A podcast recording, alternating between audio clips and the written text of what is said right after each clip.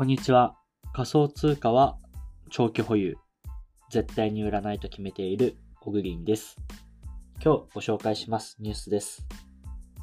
大阪なおみ、報酬は仮想通貨で。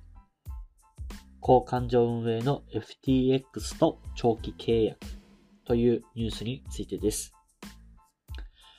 女子テニスの大坂なおみが暗号資産、仮想通貨の交換所を運営する FTX と長期契約を結んだと21日、同社が発表した報酬を暗号資産で受け取るという、ということです。えっと、スポンサード契約を、えっと、FTX という会社と結んだ。その報酬を、えー、現金ではなくて暗号資産、仮想通貨で受け取ると。そういったニュースになります。まあ、FTX 側からすると自社の広告宣伝にも当然なるとは思うので、まあ、そういった文脈もあっての暗号資産で渡すっていうような話だと思うんですが、まあ、いくつか疑問っていうかめんどくさそうだなって思うところはあるかなと。まず単純に税金の問題ですよね。えー、本人に対して税金を、えー、払う。本人が税金を払う。本人が税金を払うですね。えっ、ー、と、受け取った報酬に対して税金を払わないといけないと思うんですけど、暗号資産で受け取ってるけど、多分暗号資産での税金支払いは認められないと思うので、そうすると、現金から払わないといけない。まあ、そこは、まあ、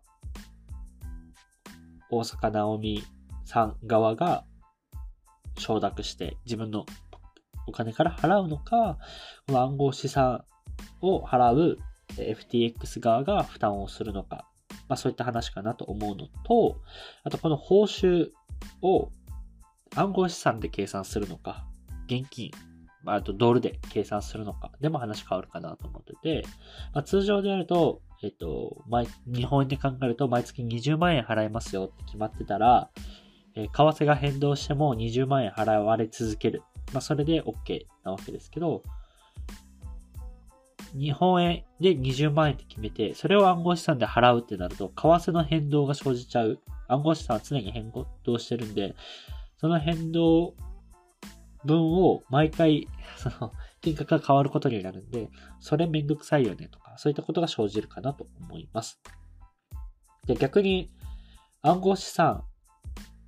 例えばビットコインで2ビットコインみたいな風に決めると、ビットコイン変動しちゃってるんで、大坂なおみさん側がそれで OK なの？みたいな。暴落する可能性もあるよねとか、めっちゃ増える可能性もあるよねとか、そういったところの、あの、まあ、リスクだったり、リターンだったりっていったものを承諾しての契約なのかとか、まあ、ちょっとこのニュースから詳細わかんないんですけど、そういったところが個人的には気になりました。まあ、暗号資産で受け取るって言ってるぐらいなんで、あの、ビットコイン、2ビットコインね、みたいな、そういった契約がなされてたらめちゃくちゃ個人的には面白いなと思います。いくらに、えー、暗号資産が例えば価格が上がったとしても、それは2ビットコインで払い続けますよとか、下がってもみたいな。なんで、例えば大阪直美のさんの、その、スポンサードが100万とするじゃないですか、例えば。で、100万に相当する暗号資産だったけど、5万円の暗号資産になっちゃった。でもそれでもスポンサードしてもらえるとか、逆に1000万になった。でもそれでもスポンサードし続けないといけないとか、そういった契約だったら個人的にはめちゃくちゃ面白いし、ま、暗号資産の普及っていう意味で言うと、そっちじゃないとあんまり意味ないよなとは思いました。まあ、とはいえ、これだけ価格変動がする中で、まあ、両者、あの変動リスクっていったものがある中で、今の仮想通貨でそこまでするのかなと思うとちょっと微妙だなと思うので、まあ、どういった契約になってるのかっていうのが、もしわかるのであれば、個人的には見てみたいなと思いました。今日のニュースは以上となります。また明日お会いしましょう。では。